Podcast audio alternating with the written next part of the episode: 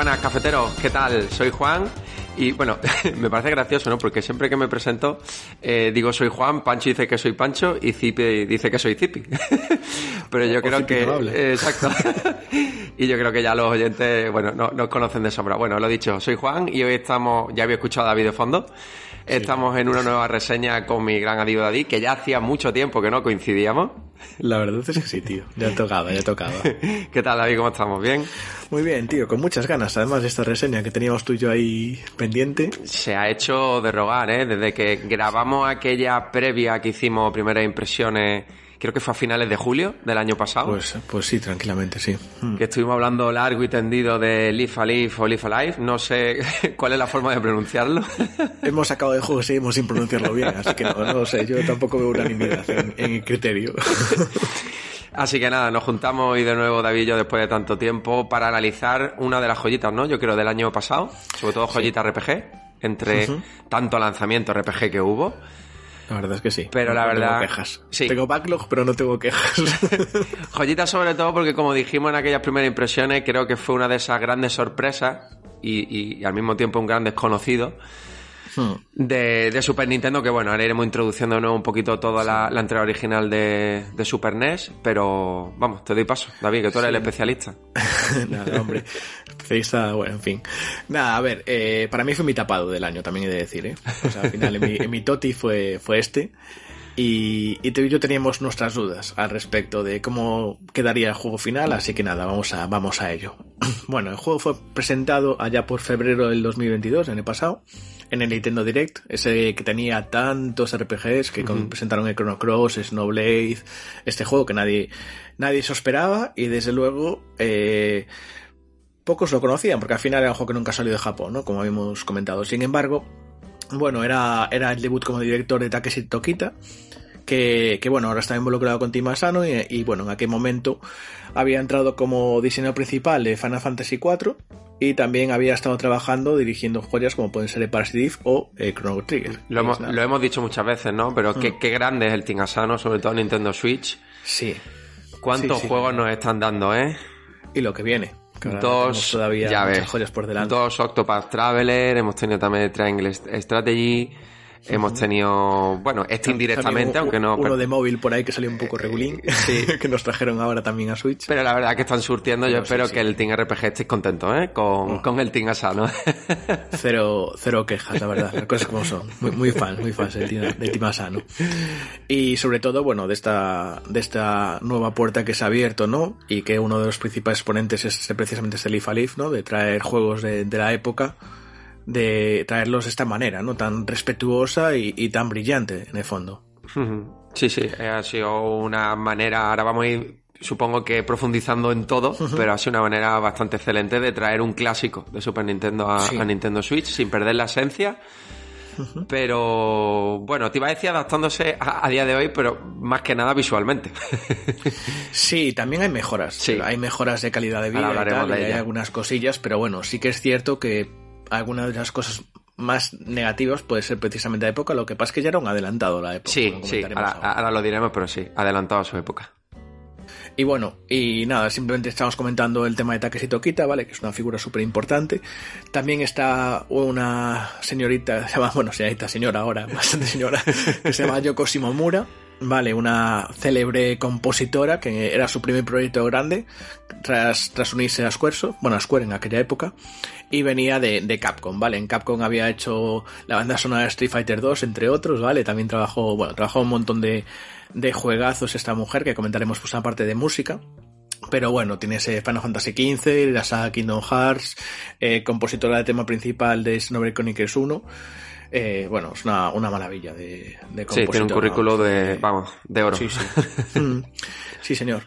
Y el diseño de escenarios, bueno, a cargo de, de Nobuyuki Inoue, que está detrás de la serie de, la serie Maná, vale, también era, fue director en Modern 3, en el, en el Earthbound, ¿no? El, en la tercera entrega. Y eh, trabajó en los escenarios con el team Asano de Triangle Strategy. Ahí es nada. Eh, lo que he dicho, ¿no? mucho trabajo y buen trabajo detrás. Mm. Y luego una de las cosas más curiosas, ¿no? Que también tiene este juego así para acabar de ver un poquito quienes participan, ¿no? Es que eh, colaboraron varios compositores, o sea, varios, perdón, bueno, la compositora no, y luego varios diseñadores e ilustradores que cogieron eh, uno para cada, para cada época. Es decir, hay, hay variedad, ¿no? Las ocho épocas que, que, que veremos, ¿no? Hay un, digamos un ilustrador o un diseñador diferente para cada para cada juego o sea para cada época. Y eh, porque son bueno momentos temporales distintos y tal. Y por ejemplo está por ahí el creador de, de, Detective Conan no ahí es nada no recuerdo el nombre. Pero vamos que hay grandes mangakas ahí también participando y la verdad es que le da un toque distinto a cada a cada episodio, como veremos más adelante. Sí, lo dijimos yo creo en, esas primeras impresiones que grabamos hace tiempo, ¿no? Se nota ya que es un adelantado a su época, incluso en detalles de este estilo. Es decir, cada diseñador para cada época y, bueno, y por eso el resultado al final es tan variopinto, ¿no? Sí, y luego, claro, lo traes de esta manera, ¿no? Como un remake 2 de HD que, que bueno, que luce tan bien, ¿no? Está mm. publicado por Square Enix y para Japón. Y Nintendo se encargó de la publicación en el resto del mundo, ¿no? Lo cual ya da un poco también de la, de la apuesta que hizo Nintendo, ¿no? Por esto. Sí, sí, Nintendo apostó porque, bueno, no siempre son ellos, ¿no? Los que distribuyen juegos de terceros y, bueno, siempre cuando ellos cogen un poco las riendas de la distribución de un third party es porque confían bastante en el éxito del juego, del lanzamiento. Y hablamos de Respetuoso y mantuvo el mismo director, la misma compositora, ¿vale? Que trabajó de nuevo, hicieron una remasterización de la banda sonora, la volvieron a grabar, o sea, muy muy guay en eso.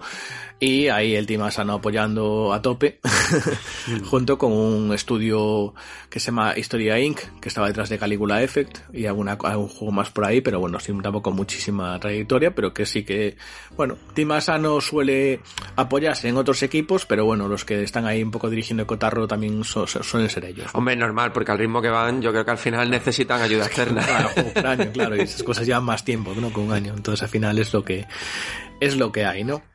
Y bueno, y luego un rediseño de los personajes de cara a este 2HD, que la verdad es que ves los sprites originales y cómo, cómo han llevado el juego ahora y es una auténtica pasada. Muy chulo, muy chulo. Vale, vamos un poco, la, la idea de juego, pues lo que os comentaba, ¿no? Como ocho escenarios distintos, ocho épocas, ocho momentos temporales distintos, los cuales es una cosa súper novedosa, ¿no? Y a día de hoy sería, sería la hostia, ¿sabes? En plan, enfocar algo así. Eh, y bueno, tiene una especie de antagonista común a todas las épocas, ¿vale? No es en, bueno, eso, dejémoslo ahí, ¿vale? Una especie de antagonista, ¿vale? En todas las épocas, por decirlo de alguna manera sin entrar en spoilers. En su día de ventas no fue tampoco una locura, estamos hablando de unas 270.000 unidades, creo que se hablaba. Que para la época dorada, en 94 y por ahí, de los RPGs, bueno, era poco. Creo que esta cifra la estuvimos comparando con otro lanzamiento de títulos famosos de la época. sí. dos millones fáciles. Y supongo que en parte sería, bueno, es especial el juego en sí porque propone mm. cosas que en su momento, incluso a día de hoy, ¿no? Como tú has dicho, serían incluso novedosas, pues en ese momento supongo que no calaría todo lo bien que le habría gustado a... No, pasa con otros juegos, ¿no? Que hay juegos que a lo mejor la propuesta... A ver, también si no sale de Japón, también tiene un mercado mucho más acotado, ¿no? Evidentemente, evidentemente. eso no influye. Pero vamos, que esto era un juego en su momento muy eh, japonés, en todo. y los japoneses en aquella época eran muy conservadores. De hecho, eh, es, es increíble ver las portadas de la época. Aún, aún hasta el 2000 pasaba, ¿no? Que veías la portada japonesa y la portada occidental es que no tenía nada que ver. Sí. Sí, Yo no sé si has visto, por ejemplo, yo que sé, Dragon Quest, que tienes a, Akira Toriyama detrás. Sí. Y ves el diseño, el japonés, la portada japonesa, y es, es Akira Toriyama en esencia pura, y la otra parece que está diseñado por cualquier dibujante occidental de, de, la época, del típico guerrero musculado, que tal, que nada tiene que ver con los diseños de Toriyama, ni mucho menos, ¿no? Pero llama la atención, sí, llama la atención, mm. porque yo ya no sé si en esa época concretamente coincidió con la llegada de Dragon Ball a Occidente, pero nosotros ya estábamos un poco hechos, ¿no? Al estilo y al dibujo. Sí, a ver, yo creo que Dragon Ball ya estaba antes, porque yo Dragon Ball lo veía, o sea, bueno, estamos hablando del 87, claro. 88 estaba Dragon Ball y, y bueno, más o menos en el 90 y pico ya había, pero aún veías ese problema con las portadas, ¿sabes? Eh, joder, yo recuerdo la de Suicoden, Suicoden 1 que parece, o sea, es un, es un, es un invent. Parece, o sea, parece no, un juego nada diferente. De lo que sale en la portada, nada de lo que sale en la portada es real. Sí, sí, o sea, sí. sabes, te puedes denunciaros por publicidad engañosa porque no tiene que ver la portada con el juego. Claro, Absoluto. quisieron adaptar, supongo, lo que era la dirección artística a un público occidental, pero lo que te he dicho, yo creo que en esa época ya, sobre todo la gente joven, estábamos acostumbrados, sobre todo por el boom que fue, Sí. eh, por ejemplo, Dragon Ball, ¿no? Que fue uno de los grandes Pero bueno, en yo creo que todavía en el 94, si no recuerdo mal, eh, empezaba ya también, por ejemplo, anime más serio, tipo Akira, cosas así, Sí, ¿sabes? sí, sí, Entonces, sí, sí. Si no recuerdo mal, me suena... Claro, ten en cuenta que a mí esa época me pilla con 6 años, pues Claro. todavía era un enano. Lo mismo ni, ni veía Dragon Ball en aquella época. Yo, yo recuerdo ver con 14 años o así, que debía ser eh, Akira y era como de, buah, ¿y esto, tío? que Akira también. una, una locura. Y, y bueno, eh, siguiendo un poco con, bueno, eso justificaría un poco, bueno, la, la parte de innovación, pero bueno, no una apuesta importante, ¿no? Se quedó allí, bueno, pues se quedó allí y supongo que estarán encantados de sacarlo ahora y mostrarlo al mundo, ¿no? Realmente, que es lo que, lo que han A ver, hecho. es una- Había una traducción, allá por 2001, perdona. Sé que había una traducción de fans ahí en su momento y que fue cuando un poco la gente lo volvió a jugar en emulación. Ujú. Así que bueno, fue un poco... Los que lo han jugado y lo conocen era de, de esa época, supongo. Sí, iba a decir que era una apuesta o, o ha sido una apuesta muy importante, sobre todo por parte de Nintendo, porque un juego, lo que hemos dicho, ¿no? No tuvo un gran recibimiento en Japón en su época. Eh, ¿Qué te hace pensar que lo va a tener a día de hoy, no en Japón, sino en Occidente? Es verdad que hoy día ya estamos muchísimo más abiertos, ¿no? A este tipo de, de productos y estamos acostumbrados, pero... A ver, mirándolo ahora un poco de perspectiva, a mí me pareció un movimiento bastante arriesgado, ¿eh? Por parte de Nintendo. Sí, pero sin embargo, si la apuesta de ir por el 2 HD después del, del éxito de Octopath, Sí. cierto sentido, ¿no? También van a poder Dragon Quest 3 ahora. Sí, ahora lo que este es el remake. Pixel, mm, hasta el día de hoy, sobre todo este 2D Y es HD. una- era un, era un casi un, o sea, era fácil, entre comillas, traértelo, ¿no? A la época, porque ahora, hoy en día la, lo luce genial y de hecho ha salido así. Y, y una cosa interesante de esto, de lo bien que ha funcionado, ¿no? El, el cambio de, de época y de paradigma, es incluso algo tan, tan absurdo que al final los premios, no, que rajamos los premios y decimos a los premios son lo que son, ya, pero es que, que este juego estuviese nominado en los GOTY, aunque fuese RPG, tiene un mérito de la hostia, o sea, compáralo, ¿no? O sea, quiero decir que es, que es la hostia que esté nominado. Claro que para mí. habla muy bien de lo que fue, porque al final, por mucho lavado de cara que, era- que le hayan puesto al juego, que le hayan dado al juego, es un juego de hace muchísimos años. O sea, realmente lo que es la base, el sustento, es de hace de más de. ¿Cuántos eran? ¿Dos décadas? ¿Tres décadas? Ya no sé cuánto eran. Mucho tiempo. 94, casi 90 tres, casi 94, pues casi tres décadas. O sea que, eh, bueno. Sí, casi nada. un adelantado a su época, como hemos y dicho. un juego Ujú. y además era muy em, o sea tenía guiños por todos lados o sea tienes es, tienes un capítulo vamos que es Odisea en el espacio guiños a Alien a, a Street Fighter a las pelis de King Eastwood o sea Ujú. es la hostia en eso vamos a contar un poquito ahora si te parece bien Sí, sí, dale, entramos. los escenarios, ¿no? Que hablamos de que hay como varios escenarios. También una cosa importante que lo comentaremos. Esto de ocho, ocho escenarios y demás y Octopath Traveler no es casual. Es decir, es una, es una especie de sucesor espiritual o no sucesor, digamos, Octopath Traveler. Entonces supongo que también por eso el camino de vuelta, ¿no? De repescar tiene cierto sentido, ¿no? Octopath Traveler trajo 2 HD y de alguna manera agradece como a uno de sus de sus inspiraciones más claras, ¿no? Esto. Sí, porque además creo que en Octopath Traveler, que he jugado, pero vamos, apenas unas 20 y pico, no habrá llegado a 30 horas, las historias no se entrelazan, ¿no? Entre los diferentes personajes. Algo que sí No, va a pasar tiene- en la segunda parte, tengo entendido, pero no... Sí, sí. La segunda parte del plan es, es distinto. Tienen, bueno, por lo menos lo que han dicho, Sí. han hecho mucho énfasis en eso. y Ya hay cosas que ya han, han verbalizado ya a través de los trailers y tal, pero bueno, lo veremos en su momento. Pero sí, pasa un poco como en este, que tenía unas partes separadas y luego sí que es cierto que tiene una parte un poco más común, que eso sí que pasa en los dos juegos. en, el- en pasa, pero más hacia, hacia el final de todo y casi hacia postgame, si no me equivoco. Vale, pues nada, vamos a darle a los escenarios iniciales. Eh, tenemos escenarios en distintas épocas temporales, no me acuerdo si los tengo ordenadas por... Puedo que sí, más o menos. Bueno, la prehistoria, empezamos, vale, en el que Cavernícola Pogo y su, su amigo Gori, que es un mono, si no recuerdo mal, lo echan de la tribu tras rescatar a una mujer que iban a sacrificar eh, a- en otra tribu rival a su dios dinosaurio, algo así. Era una cosa muy loca. Esta, esto, es, esto luego comentaremos un poco la jugabilidad de cada, de cada época, porque creo que es la parte más interesante, ¿no? De la, a nivel de, de reseñar. Sí. Y una cosa curiosa que destaca aquí es que no hay comunicación verbal, es todo gestos emoticonos, eh, y todo, todo visual, ¿no? Como quien dice, está muy curiosa esta época. sí, y además, a pesar de no haber ningún tipo de comunicación verbal y que todo sea por emoticono, en todo momento entiende o sobreentiende lo que quieren decir cada uno de los personajes. Está muy sobreactuado, pero sí. Sí, sí, sí.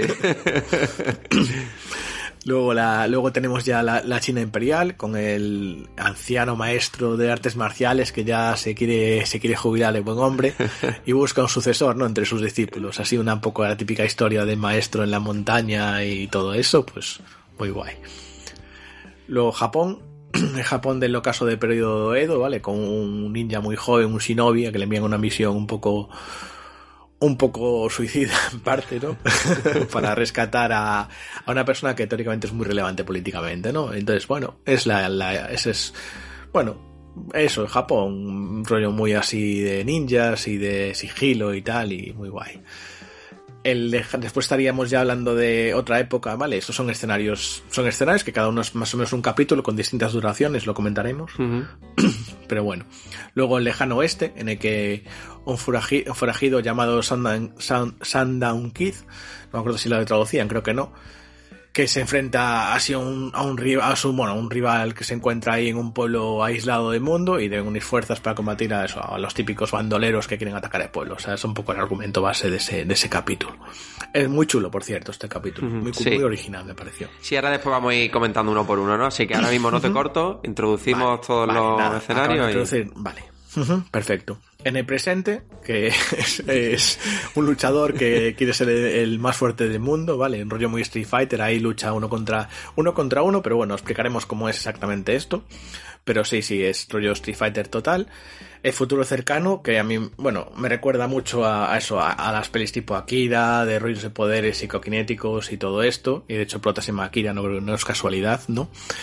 Y, y nada, robot gigante, rollo así futuro, futuro cercano de la época, ¿no? Que de estos años 94, pues, pues eso, ahora igual es un poco más, se volvió a alejar, ¿eh? no es lo mítico de cuando ves así ciencia ficción de hace muchos años, ¿no? Pues que realmente los tiempos no van exactamente como la gente esperaba, ¿no? De que pasasen las cosas. Yo lo único que tengo que decir es que este es el que menos me ha gustado.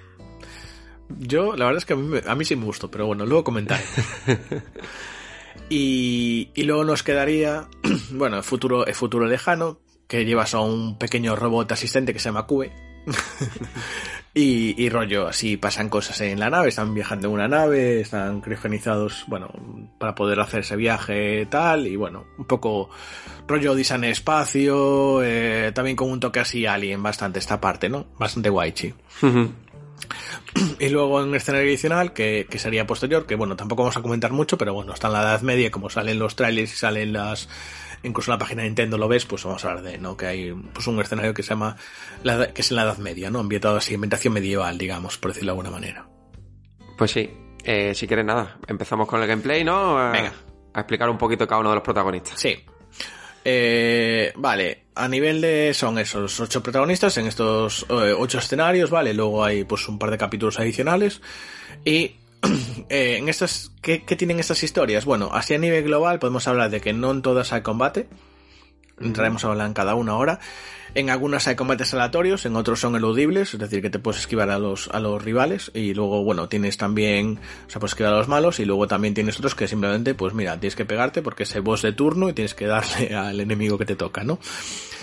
Eh, en la de Japón tienes la parte de sigilo, tienes telepatía para descubrir algunas cosas en la de la de futuro cercano, bueno, algunos minijuegos chulos y de duración, lo que comentábamos, ¿no? Que es duración bastante dispar, ¿no? Entre, pues hay capítulos que incluso creo que son, hay uno que incluso puedes hacer menos una hora. Sí, sí, probablemente. Y alguno que se puede ir a las cuatro horas. Sí, esto está muy bien porque al final son varias historias, cada una tiene duraciones, duraciones perdona, diferentes y sobre todo lo que tú has dicho, ¿no? Algunas tienen combate, otras no, algunas incorporan alguna mecánica que no tienen otra, le da dinamismo al final y yo creo que eso lo hace... una otra, que eso es súper interesante. al final todo eso en conjunto lo hace bastante atractivo. Mm. De hecho, creo que eh, el planteamiento que habían hecho inicialmente era que tú pudieses jugarte en cada tarde una historia. Sí. Lo cual, imaginaros, en una época, o sea, es que esto te vuela a la cabeza, porque piensas en la época en la que estaba y estamos en los primeros Final Fantasy, los primeros Dragon Quest, que eran, eran epopeyas, aquello, ¿sabes? La historia del héroe tal cual y tenías ahí durante 30, 40 horas, bueno, igual menos algunos Era- casos, sí, ¿no? muy simple. eran muchas horas, me refiero, que eran juegos de muchas horas, con mucho farmeo, y aquí no tenías eso. Sí, digo que, en, esta parte inicial. que simple. Nos tenemos que ir 30 años hacia atrás en el tiempo y ya hacen una idea de cómo era todo en aquella época. O sea que... Es que, es que es de locos el planteamiento que hacían aquí, ¿no? Lo innovador Sí. que es. Vale, tienes dungeons, ciudades, una nave, o sea, mundo general, tienes mundo abierto. Bueno, mundo abierto me refiero. Un mapa. Sí. Quiero decir, mundo abierto me parece como fatal. Eso sería la hostia eso. Pero bueno. Eh, nada, típico mapa con un radar, que también es como un poco a todos, que te suele marcar pues las zonas visitadas, zonas que tengas pendiente de visitar, y el destino con una banderita naranja, si no recuerdo mal, cuando había algo importante. Sí, esto la verdad que facilita bastante todo, ¿no? Dentro un poco de lo que es la exploración, de los puntos a los que tienes que ir, los que has Sí. visitado, los que no has visitado. Y yo personalmente, que no soy muy fan de los RPG, pues bueno, pues lo agradecí. De hecho, ya te digo, sabéis que no soy muy fan del género. Y por cómo plantea todo este Live Alive, ahora iremos hablando, a mí me gustó bastante. Sí, sobre todo la primera parte, ya comentaremos que es más, más fresquita. estas, estas historias iniciales. Vale, eh, tienes acciones también comunes a todas. Bueno, hay, hay algunas historias que están deshabilitadas ciertas opciones, por ejemplo, no me acuerdo cuál era, pero creo que la de robot no tienes equipo a lo mejor y en otras no tienes otras cosas, ¿vale? Pero Mm. tienes normalmente equipo, inventario, habilidades, formación y ajustes. Sí, Vale, mira, mítica, ¿no? Quizás por esto también me gustó bastante The Live Alive, porque dentro de lo que es un RPG, por el formato que tiene de historias cortas, no puede permitirse ser muy complejo, ni en el sistema de batalla, ni lo que hemos hablado, ¿no? en el nivel de inventario, de habilidades. Entonces, para mí el hecho de que lo simplifique todo mucho, Hmm. pues quizás ha sido un atractivo bastante importante. Es que mola que a veces la impresión de que el de que combate no sobra, pero vamos, que está puesto ahí porque era la moda de los RPGs y Sí. combate. Y sabes, era un poco un poco impuesto, ¿no? De ah, ¿qué quieres hacer? Uf, si quieres contar esto, tienes que hacer un RPG. Vale, pues métele combate. Sí, vale. Sí, sí. Tiene un combate bastante sencillito, con un sistema de iniciativa que funciona bastante bien, así una especie de por turnos, ¿no? Que al final es por iniciativa, si tú te mueves, pues el otro te puede pegar, y si tú le pegas, o sea, si tú haces un ataque que tarda mucho, pues, por ejemplo, no se consume energía ni nada, simplemente tardan los ataques. Y Exacto, sí, hay como una barra de carga hasta el siguiente movimiento y conforme tú te vas moviendo o los enemigos se mueven, esas barras se van Sí. rellenando. Después, según la historia, pues llevas una party con varios personajes o vas tú solo. Sí, en el combate, por ejemplo, uno contra uno, vas tú solo, pero tienes tu grid de 7x7, ¿no? Tu... Porque eso ha sido una especie de combate táctico, muy entre comillas, ¿vale? Pero sí tienes tu, tu panel ahí, y incluso en combates uno contra uno tipo Street Fighter, pues tienes ahí eso, tienes ataques Sí, con área, con zonas. es que es una mezcla así entre de, por turnos, pero al mismo tiempo casi como si fuera en tiempo real. Sí. Ya digo, es una combinación bastante curiosa. Sí, y funciona bien en general. Sí. Y lo bueno es que funciona bien en casi todas épocas, ¿no? Algunas luce más, otras luce menos. Sí, al final una es verdad que funciona mejor Mm. que otra, pero... eh, y no solo eso, ¿no? Porque el campo de batalla, por así decirlo, se divide en cuadrícula o en grid y, y cada ataque ocupa una serie de cuadrículas diferentes. A lo mejor son ataques horizontales y verticales, otros tienen forma de X... Y otros, otros medio raros, tío, porque por ejemplo hay, hay alguno que tienes un salto que a lo mejor caes en picado y puedes pegar a tu derecha, a, a Sí. tu espalda y luego tres en diagonal arriba y otros seis a la derecha. Y dices tú, pero qué coño. Sí, sí, al final te tienes que aprender cada uno de esos movimientos, recordar eh, cómo era, ¿no? Qué, qué cuadrícula de todo el Miras campo de cómo te batalla. encaja, te Claro. colocas para poder hacérselo y a veces eso implica ganar el combate porque Sí, sí, es muy clave, ¿no? Utilizar determinados ataques porque lo comentaremos ahora también que hay un sistema de fortalezas y Eh, debilidades. sí, también, también. O sea, realmente es sim- es simple, pero es muy completo, porque tienes también eso, fortalezas y debilidades, tienes cambios de estado. La fortaleza y debilidades es clave, y aparte lo sabes antes, porque te indica ya si es fuerte Sí. o débil a un ataque. Entonces, Sí, sí. es muy importante el conseguir determinadas. O sea, por ejemplo, el, en el ninja, ¿no? Que no tienes por qué combatir.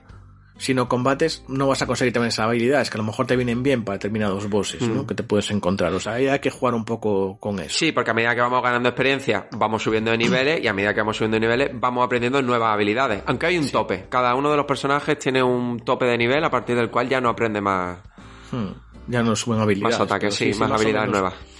Pero yo recuerdo, bueno, lo comentaremos, ¿no? Pero que puedes acabar, hay unos personajes que acabas la historia suya con nivel 1, nivel 2. Sí, sí, claro. Y otro que empiezas con nivel 10, como el, de, el, el del maestro, ¿no? Sí, Ah, y hay, claro, y hay eso, hay historias donde mm, te dan más libertad a la hora de subir niveles y son mundos relativamente más abiertos y otros que no tanto.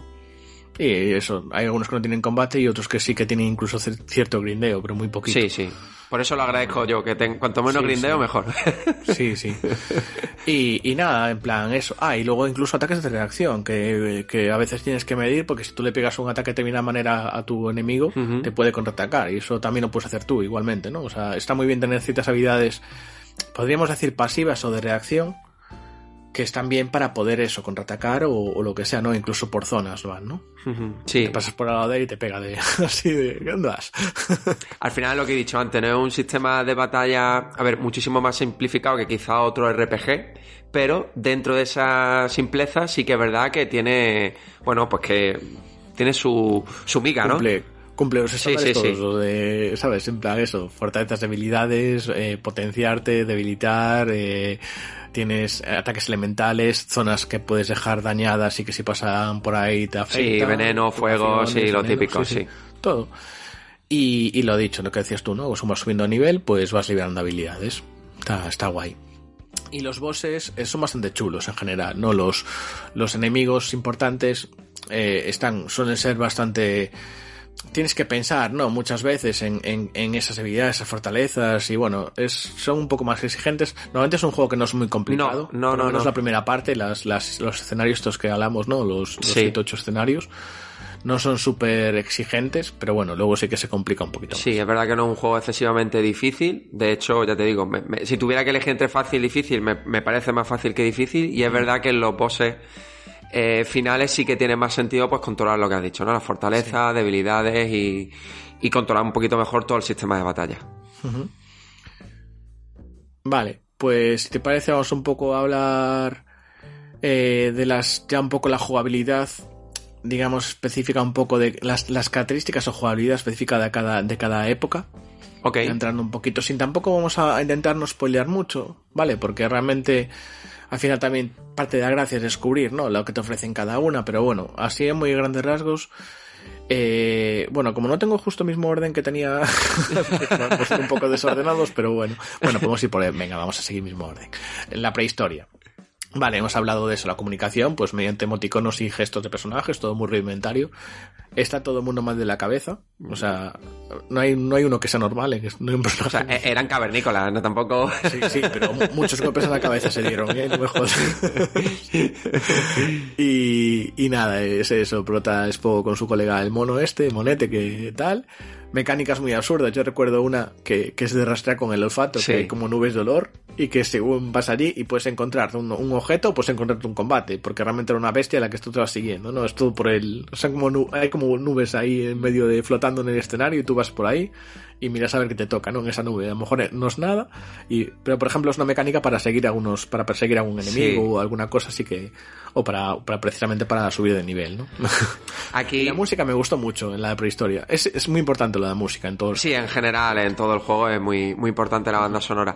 Aquí digo que sobre todo ellos quieren transmitir un poco la época, sin que ninguno de nosotros la hayamos vivido, ¿no? Pero un poco la época de, de la prehistoria con los cavernícolas, que se dejan llevar mucho por lo distinto. Entonces, todos esos sentimientos de felicidad, de miedo, de asombro, de risa. Lo, al extremo. Claro, lo llevan muy al extremo y saben expresarlo muy bien con, mediante los sprites de los personajes, ¿no? Sí. Y, y la verdad que eso lo hacen muy bien porque, bueno, al final estás jugando no me acuerdo cuánto duraba esta, pero estaría en torno a la hora, hora y pico, sí, eh, sin tener nada de texto. Y aún así creo que saben transmitir muy bien lo que cada uno de los personajes siente o, o quiere decir en cada momento. Sí, la verdad es que sí, que son bastante graciosos. Sí, es un poco trambólico todo, un poco loco todo, la historia en general, pero bueno, es divertida. Es la más parte, para mí es la más loca, es el largo, ¿vale? Luego, eh, después de la prehistoria, nos iríamos a. ¿Cuál venía antes? Mira, pues yo te lo vi diciendo, China Imperial. Sí, China Imperial. Es que esto de tener en orden distinto. en, eh, bueno, ahí hablábamos de un, un, anciano maestro que ya empieza en su nivel 10. Eso, eso me gustó, ¿eh? porque muchas veces pasa que tienes un típico veterano, posadero veterano que era un guerrero no sé cuántos años y lo llevas ¿no? en un juego de estos sí. y tiene nivel 1. Y dices tú, pero a ver, a ver, tú has, has, luchado toda tu vida y tienes nivel 1. ¿Qué has hecho mal? Es que, fíjate tú, es que esta, estos detalles que pueden parecer una tontería, ya para mí lo hacen un juego adelantado a su época. Es decir, claro. Eh, si lo pensamos así, a lo mejor en caliente, dice, bueno, pues parece una chorrada. Pero no, no, no, es sí. lo que tú has dicho. O sea, es un anciano maestro que tiene que tener, vamos, eh, la experiencia máxima y el tío empieza con 10. Con un nivel de, de 10. hecho lo notas. Sí, claro, Lo se nota, en los evidentemente. combates- en los en los combates ataques, los de combates, en todo. que- Sí, sí. como panes, tío. Es una pasada. Y luego me recuerda mucho a Autopath también, ¿no? Porque eran escenas así como de montañas, una aldea, toda muy ese 2HD tan bonito, que por cierto es casi mejor que, bueno, casi, es una evolución de que había eh, precisamente en el Autopath 1, ¿no? Y, y joder, luce, luce muy, muy bien, muy, muy bien. Y se ven muy bonitas, las montañas, las- la aldea, las decisiones influyen porque aquí tienes que decidir un poco eh, con tus discípulos, no, vas conociendo a tus discípulos y tienes que entrenarlos, por decirlo de alguna manera, ¿vale? Entonces ahí, según lo que hagas, va a influir en la historia. No voy a decir nada más con eso, pero sí que va a influir en un poco la historia, como, como evolucione, que eso me pareció súper interesante. Sí, sí. Y nada, llevas tú, vas, con, o sea, vas acompañado de los aprendices y tal, que te acompañan en los combates. Y nada, el combate no es aleatorio. Te pueden perseguir, pero tú te puedes escapar. Y las habilidades, la verdad es que molan, los nombres de las habilidades. Igual que pasa con, con, la, con, con la prehistoria también, que tienen todos nombres muy curiosos. Eh, la, la China Imperial también, los nombres son ataque, dragón, no sé qué, el oso durmiente, que, ¿sabes? Eran Sí, todos nombres muy curiosos. Son muy chulos en general, tanto los nombres como las descripciones de esos ataques. Sí. Vale, después creo que nos toca, supongo Nos que toca Japón. Japón. Vale. Eh, en Japón, aquí es, es un- una, una, una historia muy curiosa, ¿no? Que tienes, puedes, hay como dos, dos formas as- de afrontar el, el, el capítulo, ¿no? Que puedes ir o bien a pegarte de golpe, o sea, de hostias con todos los rivales. ¿Qué es lo que hice yo? O yo al final también. O intentar la vía de sigilo. Vale, o sea, puedes esconderte, puedes estar. Yo, la vía pacífica, creo que le llaman así, Sí. yo no la acabo de ver. Porque al final tienes unos bosses, quiero decir, Sí. como llegues muy, muy justo de nivel, te van a reventar. Sí, lo que no sé si hay alguna diferencia al final de, de esta historia. Si no eliminas a ningún. Bueno, quitando los que tienes que enfrentar sí o sí. Claro. Si hay alguna diferencia, ¿no? Si hay un final alternativo. Creo que no. Creo que no. Yo ya te digo, no, No, dejé no, ni. no sé seguro. No dejé ni un. Vamos. Ni un ninja Yo, vivo. yo sí, yo dejé algunos porque hay muchos bosses eh, especiales Sí. y que te revientan. O sea, los que eran ahí de colorines tipo Power Rangers, estos que tú Sí, encuentras por ahí también, esos te revientan. O sea, hay algunos que están muy por encima de tu nivel. Sí. O incluso hay como unas geishas, ¿no? Que si les hablas, pues puede ser o una geisha simplemente, que te puedes enfrentar a ella y a, Sí, te sí. puedes ganar fácilmente, o la típica guerrera demonio de no sé qué que te da pa'l pelo y dices tú, vale, a cargar otra vez la partida. es, es curioso, aparte eres un poco, eres un, eres muy, eres un ninja junior, ¿no? Como quien dice, y entonces tienes muy, muy poco nivel y, y a principio te cuesta, al principio te cuesta. Pero bueno, es súper bonito a nivel visual este capítulo, especialmente para mí, porque cómo juega con ese 2D que a veces le pone como una especie de 3D, o sea, ese, ese, o sea, es en 3D, con ese, bueno, 2HD, ¿no? Pero es así como una vista así desde Sí, como arriba, unos pero planos hay- frontales. Te hace los planos, esos cambios de planos, ¿verdad? Mm. En, los, en los tejados y algunos momentos que son súper bonitos. Sí, sí. Hmm. Es muy original. la- Y, y nada, está, está bien esta, esta historia también. Me pareció, me pareció chula. Sí, aquí sobre todo lo que tú has dicho, un poco el, el juego de planos, un poco el, bueno, donde está ambientado, que también siempre nos, ¿no? Los que somos amantes de Japón en general nos gusta. Sí. Y, y esas mecánicas, ¿no? De, de esconderse, las emboscadas y, y esas cositas que lo, que lo hacen diferente. La música, tío. Y la banda sonora. música, o sea, es, es, la, la mujer esta, o sea, Shimomura es una pasada. Fue capaz de cada época, igual que hizo en Street Fighter, ojo, que cada Sí. mundo, cada rival, o sea, el Cada escenario de escenario. cada personaje de Street Fighter tiene, tiene su carisma y tiene su, su encanto y su representación de la, de la zona que está. Aquí hizo lo mismo, pero con las épocas, ¿vale? Luego hablaremos de esto, pero, joder, estás, estás escuchando, o sea, estás en Japón feudal, o sea, Japón este de la, de esta época y escuchas el tipo de sonidos, son instrumentos japoneses, o sea, está todo muy respetuoso, ¿no? Con cada zona. Y eso me lleva también al siguiente, al siguiente escenario que queremos hablar, que es, si no me equivoco, lejano oeste. Exacto. Eh, maravilloso. O sea, me, me gustaron muchas cosas de, este, de, este, de esta Sí. ambientación. Me gustó el doblaje, como, como hablaban los personajes, ¿vale? El voice acting me, me gustó mucho. La música está guay. O sea, a mí lo de que entres en la en el salón, ¿no? Porque era tal cual, el salón con las puertas abatibles, ahí la gente bebiendo, no sé qué, y unos mariachis que cantaban en español. Me Sí. pareció la polla. O sea, eso, eso me pareció genial. Tienes duelos uno contra uno y lo de pueblo todo el tiempo. No vamos a entrar a explicar la mecánica que hay en el pueblo, pero bueno, que tienes que defender el pueblo de, de unos bandidos y tal. Y todo lo que hacen para de- defender el pueblo, montar la defensa del pueblo, ya te parece, en plan, joder, qué maravilla de, de planteamiento, para mí. Sí, sí, para mí es una de las historias que más me gustó. Un Mm. poco por, por la ambientación, por los personajes, Sí. porque tiene la duración justa que tiene que tener. Y... Sí, es cierto, es bastante Mm, cortito Sí, es bastante cortito, pero funciona muy bien un poco todo lo que quieren contarte y hacerte sentir que en no ese sobra tiempo. nada ese No. capítulo prácticamente. Sí, sí, tiene lo justo y necesario. Hmm.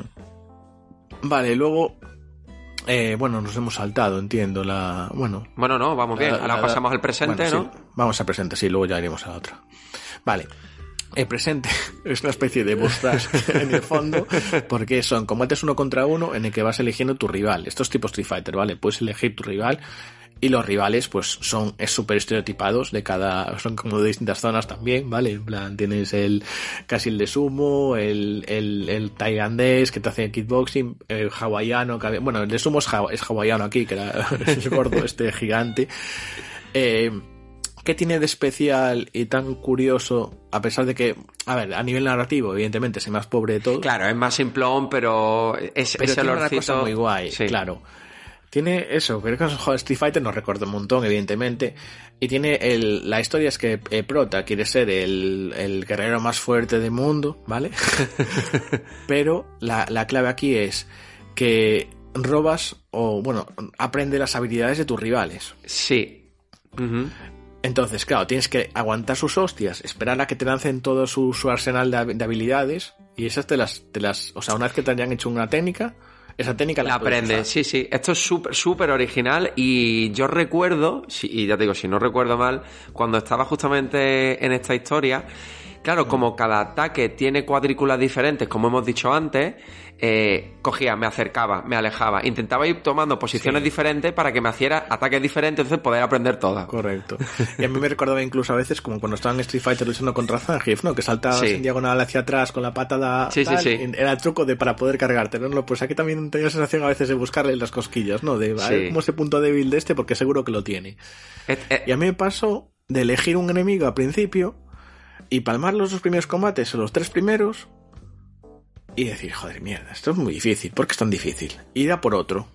Y luego fui a por otros dos o tres y cuando volví el primero ya tenía habilidades para las cuales el tío era débil y me lo, me lo fundí en nada. claro. Pero al primer combate me reventó, porque claro, no tenía nada para pegarle. Claro. Que me... ¿Sabes? Es decir, el orden te influye en el sentido de que puedes aprender habilidades que te valgan para combatir a los demás, ¿no? Sí, sí, ahí está la clave. Ya te digo, a mí esto me pareció súper original ya desde el primer momento, cuando la presentación de los combates entre tu personaje y el otro personaje es muy tipo de Street Fighter. Y sobre todo lo que tú has dicho, ¿no? De aprender la habilidad de los rivales dejándote que te golpeen. O sea, me- Sí. muy original, muy original. Aparte estás esperando en plan, de, hazme la técnica, venga. Sí, no, sí. no repitas técnica, lánzame otra. Y al, y al final el cabrón repite la anterior y dices tú, no, que esa ya la tengo. dame Claro, por eso- A ver qué sabes, ¿no? Como retando, ¿no? A ver qué sabes. Por eso es importante ir moviéndote e intentando que al final, a lo mejor, Sí, eh, poniéndote justo. tres casillas hacia abajo, hace un ataque y cinco casillas en diagonal, hace otro ataque distinto. Eso es, porque si te pegas, por ejemplo, te hace siempre el mismo Sí, ataque. claro, Tiene parados que pegar alrededor, entonces tienes que, precisamente, tienes que moverte para provocarlo, ¿no? Sí. Eso es muy, muy original. chulo. A nivel de argumentario, nada. O sea, de Nada, no, muy simple. eh, uy, quiero ser más fuerte del mundo. Vale, ya está, tío.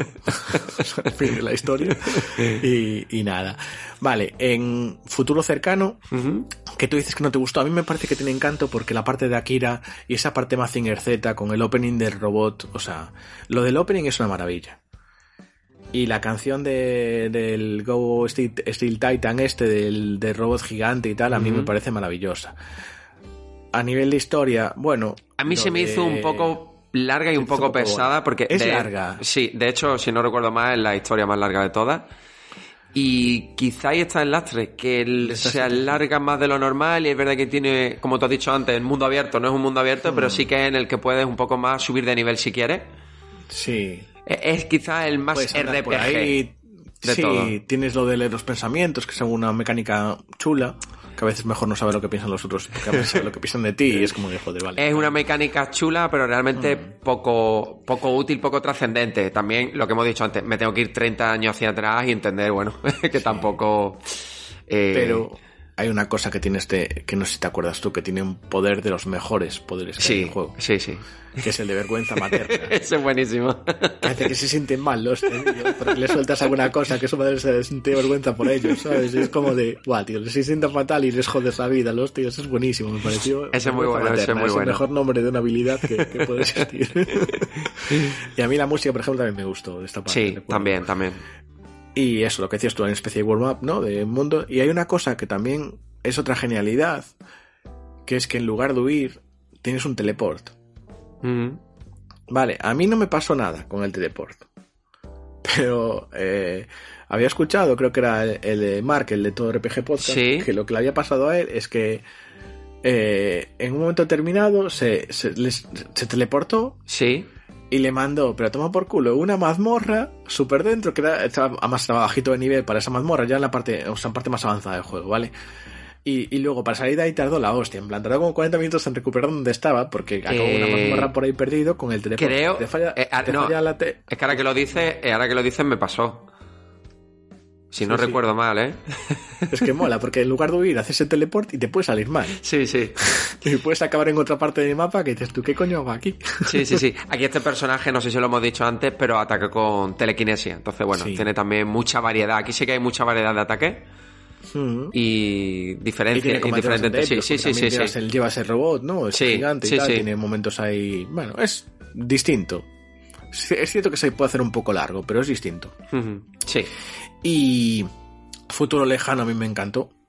O sea, por cierto, tres de estas las tenéis en la demo, por si queréis probarla. Tenéis una parte, ¿vale? En la demo de las historias de Futuro Lejano, Japón y... China, Imperial, puede ser, sí. Creo que eran esos tres. Sí, puede ser. Sí, porque eran los que tenía primero y yo creo que los dejé en el orden de la demo. Así que me encaja. Sí, puede ser. Eh, ¿Qué iba a decir? Ah, futuro lejano. maravilloso. O sea, ese robot ese, eh, lo dicho, ¿no? Una tripulación criogenizada que es muy narrativo. No hay combate, tienes una máquina recreativa que quieres pelear. Sí. Eh, Capitán Square se llamaba además. y, y joder, eh, hasta con la música. O sea, juega con los silencios también, que eso, o sea, lo hace muy guay. Y a veces yo recuerdo de tener una tensión importante. Hmm. Porque, porque bueno, pasan cosas en la nave y, genera mucha tensión, rollo alien, ¿sabes? Que en cualquier momento dices tú, hostia, y, y puedes palmar. Sí, es otra de otra genialidad dentro de toda la historia, ¿no? Que en Life Alive, es decir, eh, todo narrativo, sin combate, mucho más exploratorio, mantiene, ¿no? Esa tensión constante y a mí me gustó bastante por eso, simplemente porque ofrecía algo muy diferente a lo que ya de por sí ofrecía, ¿no? Dentro de variedad el resto de historia. Hmm. Sí, así que como veis hay de todo. Hay eh, algunas con solo combate sin nada narrativo, otras narrativa todo, otras originales con planteamientos bastante locos y bueno, un poco muy variado, ¿no? Estos primeros siete, siete episodios. Luego, no vamos a entrar mucho, pero bueno, hay un episodio de la Edad Media. Vale, que este es desbloqueable, pero bueno, como salen los trailers y en todos lados, pues bueno, vamos a hablar un poco de que existe. Eh, muy clásico, muy Dragon Quest. Eh, es un poco más tradicional que, los demás en prácticamente todo. Está chula la historia, pero bueno, que es bastante largo este capítulo, ¿vale? Sí, este si no es el más largo, el de... Tiene que ser de los más largos. Me gustó, me gustó la historia, a pesar de lo que he dicho antes, ¿no? Que futuro eh, cercano me parecía un poco pesado por ser tan largo. Edad media también lo es. Lo que pasa que, bueno, yo creo que, que el, el sabor que se me quedó con la Edad Media del final, eh, que creo que, es... Me parece muy buen personaje y me parece muy bien resuelta. Sí, está muy bien resuelta. Y un par de giros, de giros de guion muy chulo. Bastante chulo, entonces eso yo creo mm. que, que me hizo olvidar todo lo demás. sí, sí, sí, tranquilamente. Y, y nada, luego no os vamos a contar nada más, porque luego hay más cosas, ¿vale? Es decir, esto igual es un 60, 70% de juego, más o menos. más o menos puede ser eso. Quizás. Pero bueno, luego falta una parte que, bueno, también es un poco más clásica en algunas cosas, pero tiene mucho de reto también. Y aquí sí que lo, lo fácil que era en los primeros capítulos, digamos, primeros episodios, lo ligeros y fáciles que eran, aquí se hace un poco más, más RPG clásico. Sí, se, cosas. se puede hacer un poco más cuesta arriba porque, bueno, a ver, ese tramo final puedes completarlo de la manera que tú quieras, ¿no?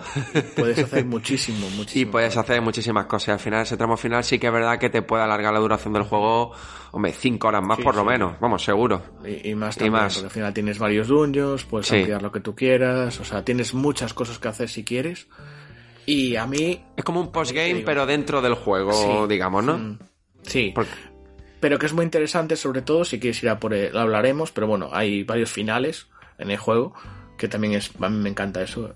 O sea, normalmente no se ven muchos finales, no me suele gustar porque al final, bueno, suelo tirar por uno y ya está, y luego los otros veréis, ya los investigo. Pero aquí de reconocer que tenía su aquel y que saqué por lo menos tres finales, ya comentaremos después. Sí, vale. Y, y nada, y a mí eso, esta parte me gustó porque era con un objetivo claro y fue lo que fui a disfrutar y la verdad es que al final la sensación que me dejó todo, toda la historia a nivel global fue muy buena. Sí, en general. Entiendo que hay gente que le puede saturar un poco más una parte, a lo mejor de juego, lo que sea, pero realmente la primera es súper fresca, la segunda es más clásica en muchas cosas, pero en global la sensación que me dejó es, es muy buena. Sí, la segunda parte se puede hacer un poco más densa, pero lo que tú has dicho, yo creo que merece la pena, vamos, creo que merece la pena incluso jugar ese tramo final eh, porque cierra el círculo de la historia. Y, lo cierra, lo cierra sorprendentemente bien para mí. Y sobre todo, tú no, has visto, no sé si has visto después, pero vamos, el final verdadero es maravilloso. Sí, entonces claro, eh, le, da un poco de sentido a todo, lo entrelaza todo y yo creo que merece la pena intentarlo al menos. Sí, a ver, si no os sorprende que habéis visto por ahí seguro imágenes y tal en la que salen personajes de las épocas, lo guay es que tiene un cierto sentido, ¿sabes? No está puesto ahí con pegote y ya está. O sea, mm. está bien, bien resuelto. Bastante bien resuelto en general. Vale.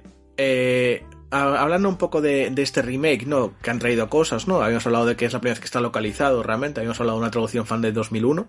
Bueno, Eso es fundamental. un poco el rollo de remake, ¿vale? De cosas que te remake, Ya cambiando un poco, hemos dejado la historia ahí. Eh, tiene mejoras en interfaz de usuario, ¿vale? También a nivel de sonido.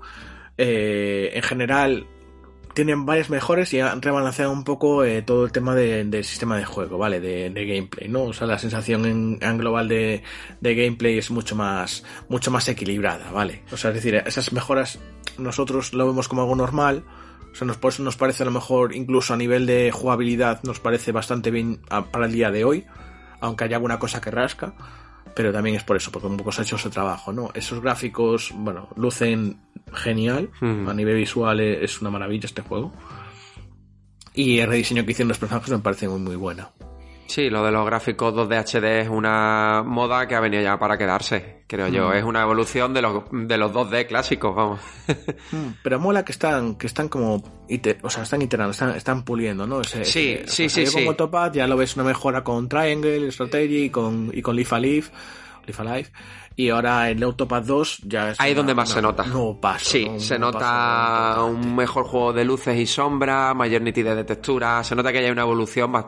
Bueno. Mm. Sí, pero sin embargo, por ejemplo, noto mejores animaciones en este. Sí. Ah, ah animaciones en este. Sí. O sea, vi, una mejora con respecto al primer Autopad en animaciones, sobre todo en los gestos de los personajes. Joder. Aquí hay. No sé si te acuerdas, en la parte del, del lejano oeste hay un puñetazo que le mete la tipa a uno de los, vaqueros que está allí, que es que lo, lo, o sea, te duele a ti. Y ves el original y claro, no tiene eso, pero han hecho una animación tan chula que es que se ve perfectamente, tío. Sí, pero... Ese tipo de detallitos, ¿no? Eh. Que es cierto que en tan poco tiempo, porque desde que salió el primer 2D HD consideramos el primer Octopath, no sé si hubo alguno antes. Este fueron tres años de desarrollo con pandemia por medio, o sea, pudo ser más o menos... Por eso te digo. El primer 2D HD, si no me equivoco, fue, fue Octopath. Octopath. Eh, bueno, no han pasado tampoco muchos años y ya de por sí se está viendo bastantes mejoras en algo que ya es complicado de mejorar, ¿no? Porque bueno, es un 2D, sí, en alta definición Mm. Pero se nota la evolución en estos años. Sí. Eh, también comentamos que la banda sonora ha sido revisada y orquestada. Es decir, incluso eh, había visto ahí que se, por ejemplo, en la parte de, no sé si es presente o, o futuro cercano, metieron, por ejemplo, temas con saxo que no había en el original, ¿sabes? Para, bueno, le dieron un toquecito ahí chulo. Y hay un tema vocal también, también adicional que es precisamente lo de la de Titán que te comentaba Sí. El Go Go Titan o algo así se llama, Steel Titan. Y, y es la, la canción, es la canta el, el, el tío que hizo la, el opening original de, de Son Goku, ¿no? El Hironobu Kageyama se llama el tipo. y a mí me encanta, o sea, y ver, hay un vídeo por ahí en YouTube que si podéis verlo, que, que están, eso, la, el, el, el director, está Yoko Shimomura y está el tipo este grabando y le ves unas caras de ilusión y un cariño que han puesto en este juego, tío, que lo han puesto en todo y se nota, ¿eh? o sea, se nota mucho cariño en este juego. Hombre, traer un juego así 30 años después con la poca repercusión que hemos dicho que tuvo en su momento es porque había mucho cariño detrás y muchas ganas por, por hacerlo llegar a más gente. Y si quieres hacerlo llegar a más gente y que llegue al corazoncito de los jugadores, tienes que hacer un remake con, pues eso, con mucho mimo. Sí. Y aparte, claro, para muchos, pues mira, fue el primer juego que dirigió este, primera composición, o sea, primera trabajo como compositora dentro de Square de, de Yoko ¿no? Que ya es una, es una leyenda. O sea, se juntaron muchas cosas, ¿no? El, luego también a nivel, seguimos hablando de remake, el tema de voice acting lo han llevado, han hecho un voice acting muy chulo, que cambia mucho más entre las distintas historias, está muy, muy currado. Han reescrito los, los diálogos, ¿vale? Ahora tenemos, claro, una traducción mucho mejor, ¿no? Que la que había en su momento de la fan translation que se que había. Pues hay unos diálogos que, aparte, me parece que están muy bien localizados. Los diálogos en general me parecen bastante, bastante, bastante chulos. Eh, sobre todo la parte, recuerdo también del lejano oeste, que tenía algunas, algunas conversaciones muy, muy, muy simpáticas. Eh, mejoras de calidad de vida que habíamos hablado, ¿no? Pues en lo de radar, por ejemplo, de mapa, ¿no? Pues que se jode, se agradece muchísimo. Eh, creo que era también el año de las habilidades, barras de vida y energías personajes que, que no se veían sobre personajes, ¿sabes? Que es algo que son mejoras que a día de hoy vemos como algo absolutamente normal, ¿no?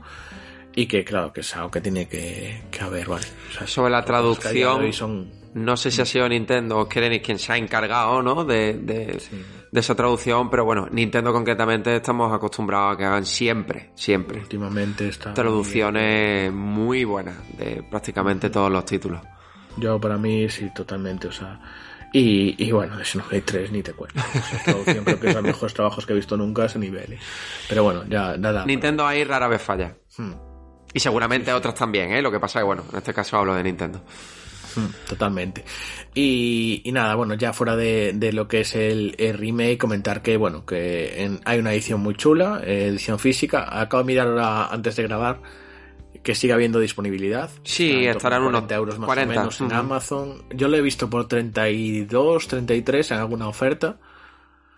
Y 50 en digital, que supongo que también bajará un poquito, pero bueno, que es un juego que eh, yo, vamos, o sea, recomiendo muchísimo por, bueno, por todo que estamos hablando, ¿no? Seguiremos hablando de esto, pero vamos, que, joder, eh, vale la pena y tenerlo físico está guay. Sí, Más detallitos, lo que comentábamos, ¿no? Los diseños distintos para cada época, la música también atada a cada época. Eh, también comentábamos lo de los finales distintos, creo que, creo que son cinco. No vamos a explicar mucho, pero bueno, hay incluso alguno que yo recuerdo que era en plan de ríndete y dices tú, vale, y entonces ves un final.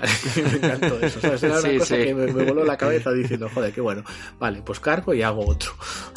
o sea, cosas así, ¿no? Y mola porque en función de, también de tus decisiones vas a ver el final, un final bueno, un final malo, un final regular y el final verdadero que tienes que hacer ahí un poquito más de, de curro por tu parte. Pero vamos, que, que joder, si os interesa realmente mirad lo de los finales y tal, que está muy guay. Sí, sí. A mí me insistió mucho Jonan en que del café, que en, en que hiciese el final verdadero y la verdad es que aunque me llevó más trabajo, valió, valió la pena. yo, yo el final verdadero me rendí, lo tengo que reconocer. Bueno, porque requería mucho, yo entiendo. estando, estando hoy en día YouTube, para algunas Sí, cosas facilita pero- el trabajo. Pero joder, luego si lo vives es como, va, es que está muy guay. Sí, sí, muy sí. guay hecho. Sí, sí, sí. Además, los juegos Muy con finales épico alternativos siempre es interesante, Sí. ¿no? Yo creo que dentro del género casi que es algo habitual. Sí que mola. Y aparte, eh, tú hablabas un poco de, de, de, de capítulo media, ¿no? Un poco personaje, de tal. Joder, tiene mucho que ver con, también con parte de, de los finales, ¿no? Y, y está guay cómo se, cómo se desarrolla, ¿no? Todo. Sí, sobre todo porque ese personaje, aunque sea el último que vamos a conocer, tiene mucha importancia, mucha presencia y, y, y se nota, ¿no? Al final en todo. Sí. Eh, de dificultad ya dijimos, vale, que era bastante asequible en la parte inicial y luego, bueno, algún boss que era más duro y luego en la parte f- se hace más difícil en la parte final, ¿no? Un poquito más durillo. Se hace tediosa. No es que a lo mejor los combates sean más difíciles, sino un poco el procedimiento de todo. Es verdad que lo hace un poco más cuesta arriba. Hmm. Y, y nada, luego ya eh, vamos a hablar un poco de la música, si te parece bien. Claro. Bueno, ya hemos hablado de la música, ¿vale? Es decir, Yoko Shimomura, gracias, ¿sabes? un poco más, ¿no? La, la, no creo que, bueno, Iba a decir que la tenéis este viernes en Barcelona con Distant. Eh, pero cuando publiquemos esta reseña seguramente haya pasado más tiempo. Final Fantasy, justo, pero bueno, anda por Barcelona. Los que la hayáis visto, lo habéis disfrutado. Hasta, hasta, hasta buena mujer, es maravillosa. Y nada, eh, bueno, dijimos, vale, las obras como Street Fighter 2, Kingdom Hearts, Legend of Mana, eh, Final Fantasy XV, Legend of Mana, que es mis favoritas, ya lo sabéis, yo os había rayado con eso. Super Mario RPG, ahí es nada. Qué ganas tengo de, de, aunque sea un remake eh, de este Super Mario RPG, yo lo jugué en Super Nintendo y, algo, y me algo encantó. Suena por ahí, algo suena por Algo lleva sonando hace tiempo, pero Y- me gustó, me gustó la fórmula. Y tenéis trabajos recientes como Mario Rabbids 2. Ahí es nada. Bueno, es que Mario Que Rabbids lo hago 2, ella también. que lo he acabado hace prácticamente nada, tiene una banda sonora... Yo escuché, tío, y suena muy bien. Sí, sí, tiene una banda sonora muy buena. El primero lo tenía y el segundo también. Y, y nada, la música que cambia en cada episodio, tiene una serie... A mí, yo siempre hago una analogía con la de Street Fighter, ¿no? Pero por lo que os decía, ¿no? De que Street Fighter se adapta a cada, a cada escenario, a cada sitio, y aquí hace lo mismo, pero con tiempo y lugar, que lo cual es más genial. Y eso, tenéis un- el tema que os comentaba, ¿no? El tema cantado. Y me apetece comentar también una cosa que tengo apuntada que descubrí ahora hace poco, que es que hay, hay un tema que, bueno, inspiró varios juegos, ¿vale? Evidentemente lo que habíamos hablado del Top Travel, pero también inspiró eh, mucho a Undertale, ¿vale? Ese, ese juego indie que lo había petado en su día.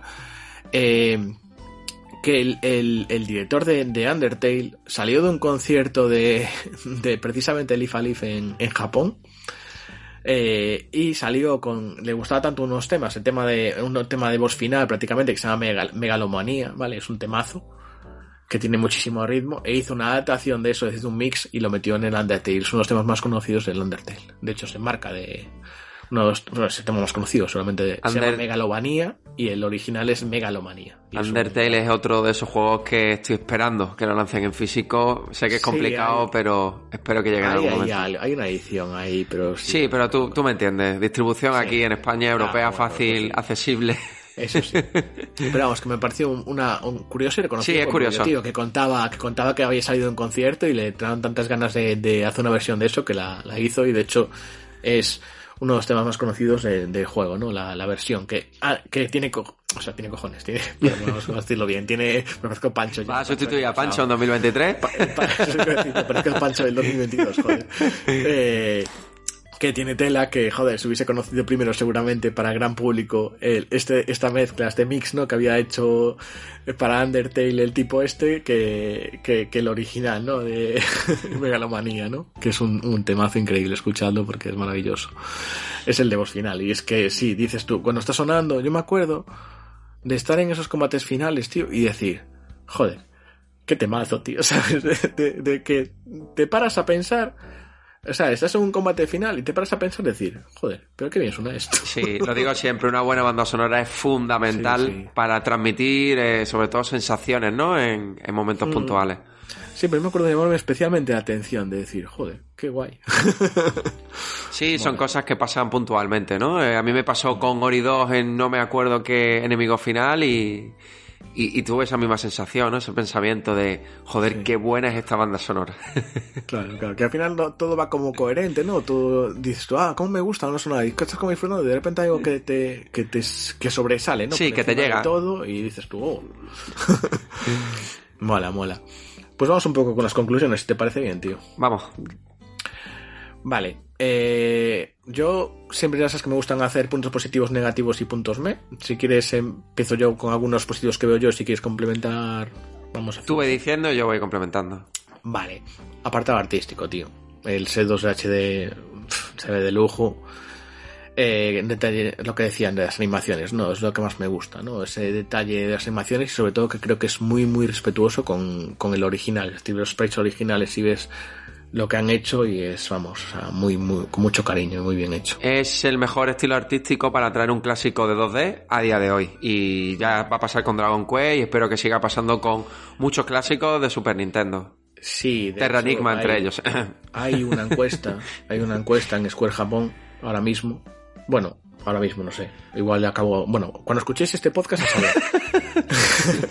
pero, Pero esto es ahora a principios de, de, año hubo una encuesta en Japón para que, para que la gente propusiese juegos, tanto de Square como fuera, o sea, como de, de otras compañías, para que lo verían como un buen 2 Uf, pues Square tiene mucho RPG y no solo RPG, juegos de, de aventuras. Eh de la época de Super Nintendo que mereceríamos tenerlo a día de hoy, ¿eh?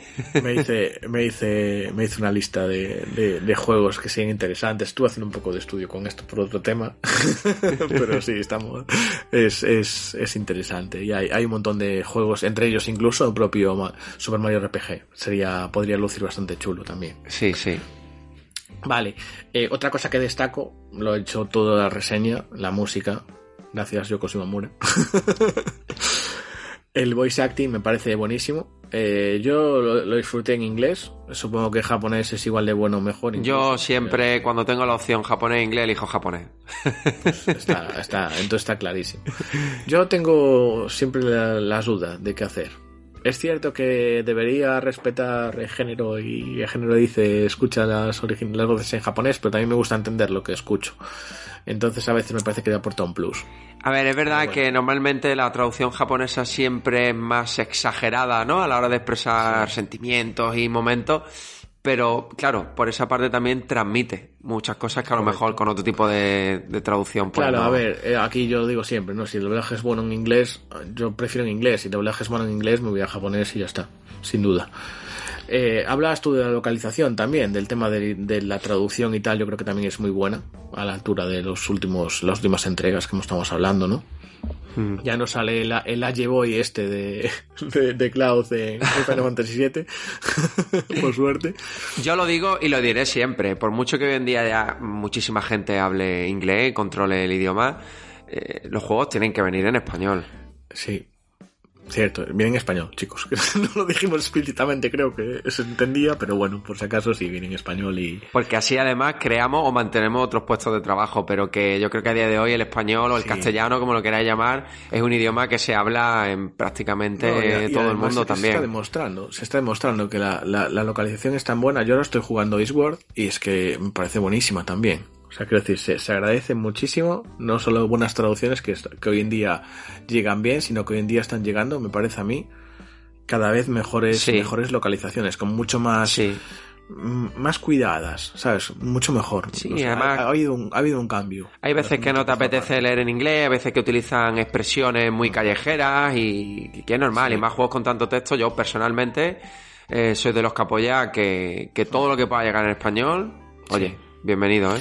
Sí, yo, yo, sigo esa, esa teoría, pero también digo, si me llega, por lo menos, con que llegue yo me conformo a veces, ¿sabes? sí, de mi tipo de género de juego, ¿vale? En el caso de juegos RPG. Pero... Que a veces con que llegue ya, que salga de Japón ya es bastante, pues a veces tengo que firmar en inglés porque es lo que hay. Sí, para mí, a día de hoy que, un juego llegue aquí a España concretamente y no llegue en inglés, para mí es un paso atrás. Yo, por ejemplo, Okami, que luego he tenido que jugar en Nintendo Switch en inglés, bueno, lo he jugado y ya está, pero Mm, da igual que haya salido en Switch, en Wii, en PlayStation 2, en todo.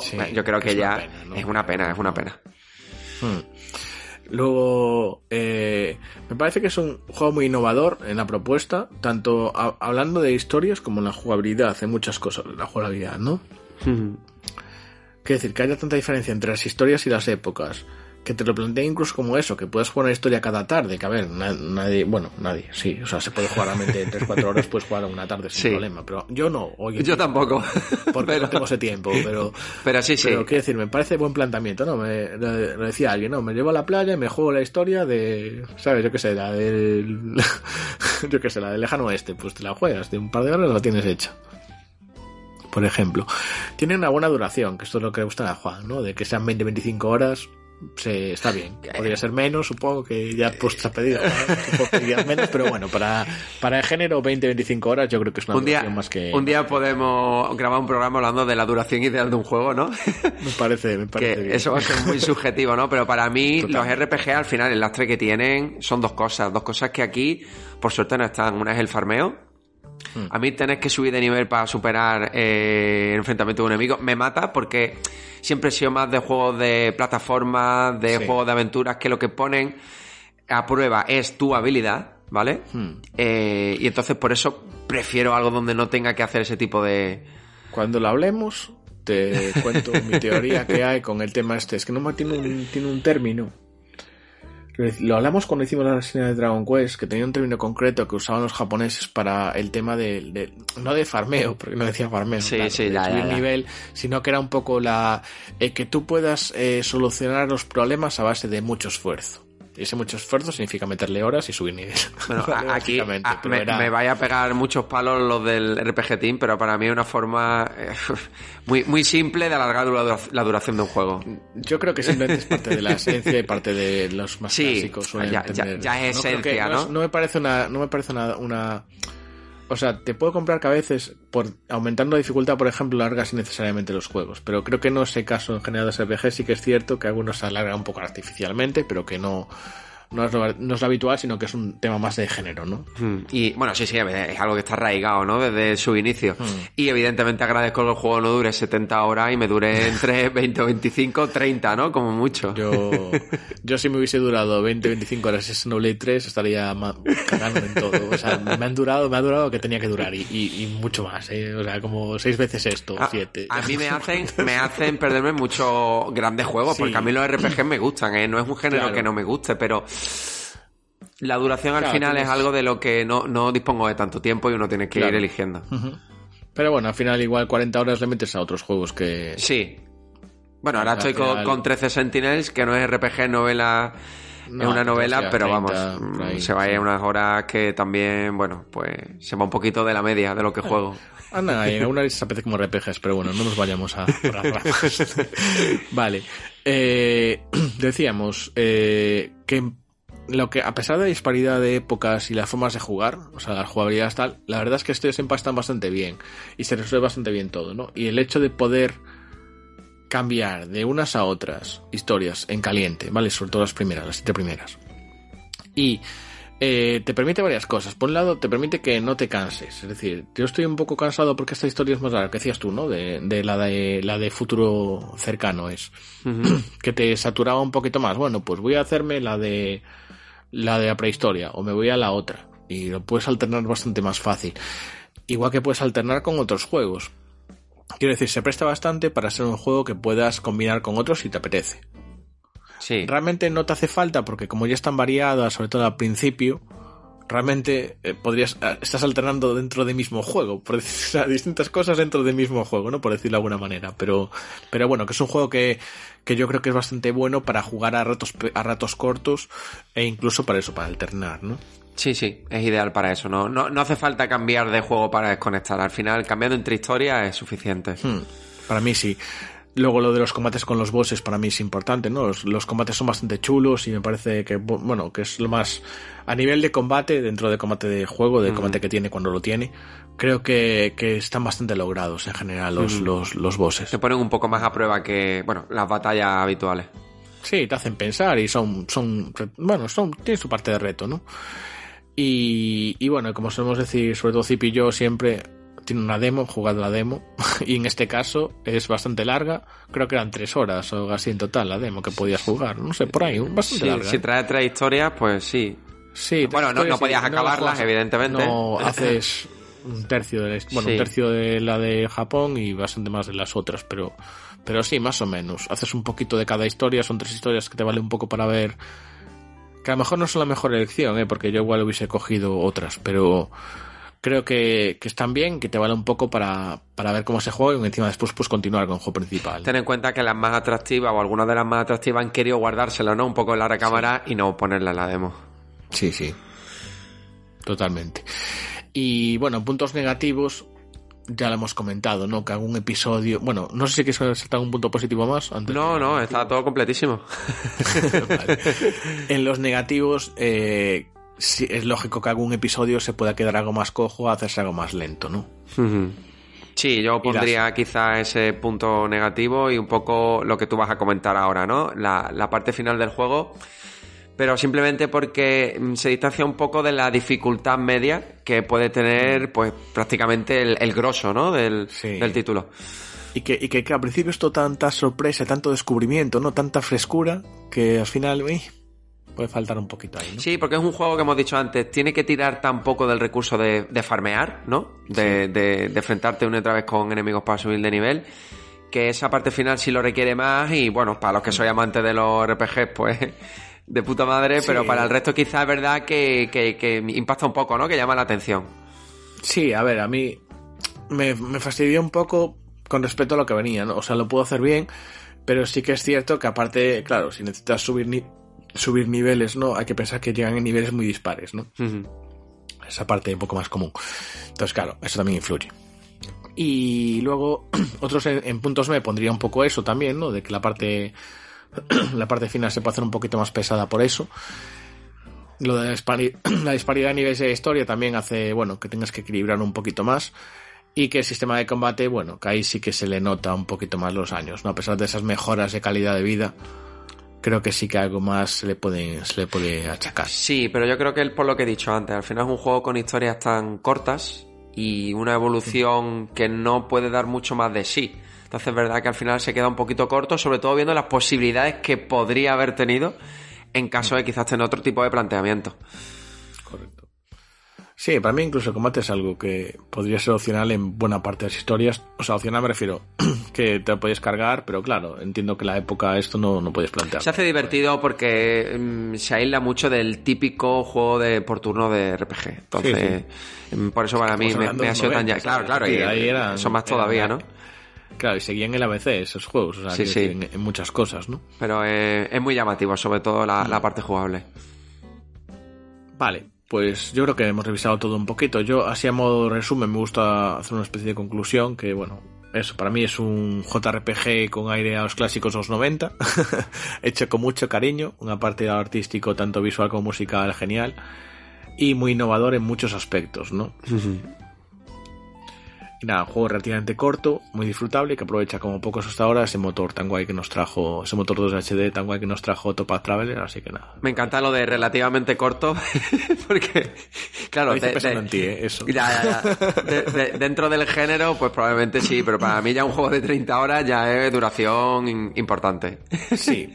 Pero sí, es cierto que es un juego, por eso que en términos de duración no se hace pesado y cualquier persona que quiera probar algo diferente, algo distinto, dentro de un género como es este, mm, creo que es un, buen juego al menos para adentrarse, ¿no? Y, sí. y probar cosas sí, diferentes. es muy innovador, ¿no? O sea, muchas cosas.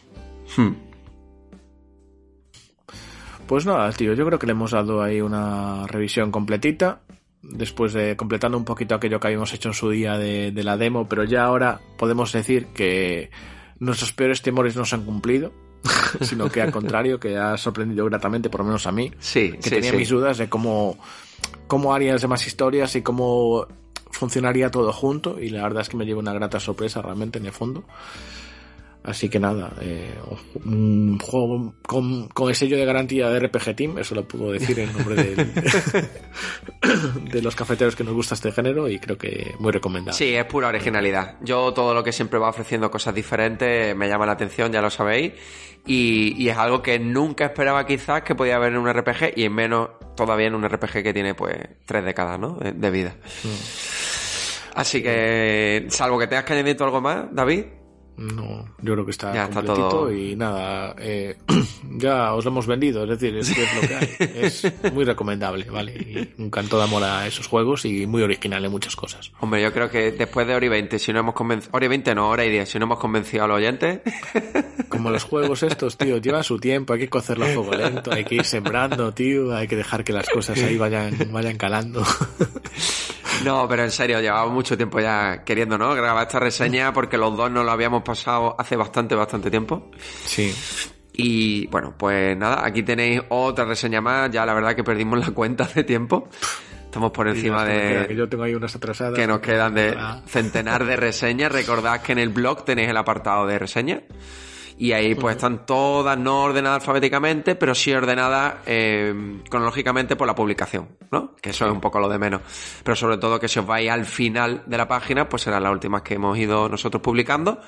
Y si no, sobre todo para los oyentes que utilicen iVoox, que recuerden que en la aplicación, metido dentro del podcast, si le dan a buscar y ponen el nombre del juego o ponen reseña, pues le van a salir o todas las reseñas que tenemos disponibles o el juego que estén buscando ellos. Entonces, nada, David, espero que nos vemos pronto. No sé cuál será la próxima. No lo sé. No, ahora mismo, no tenemos ahora mismo ahí nada en el horizonte. Bueno, tenemos 13 Sentinel. Sí, que... seguramente sí, porque yo tengo el 70% más o menos y tú empezaste ahora. Sí, esa seguramente compartamos opiniones. Que sea la siguiente, sí, sí. Aparte es interesante esa, porque hacerla yo solo me da más pereza, porque creo que es, una Sí, sí, sí, creo que es mejor hacerlo en todas las personas que juegan. No, de, no, de 13, no entre 13, pero sí. No, sí. creo que sí que, que, puede ser interesante, además es un juego un poco distinto. Pero bueno, sea cuando sea, nos veremos pronto seguramente. Al oyente lo de siempre, ¿no? Agradecerles que nos escuchen, que nos dejen sus opiniones, porque sé que este juego sí lo han jugado muchos muchos de nuestros oyentes. Que se unan al grupo de Telegram, que nos sigan en Twitter, que nos sigan donde sea. Y nada, David. Que nos sigan. Que nos sigan directamente. Que lo que decía David, que muchas gracias por estar con nosotros una vez más. Un verdadero placer, como siempre. Y espero, nada, que nos vemos pronto y hasta la próxima, cafetero.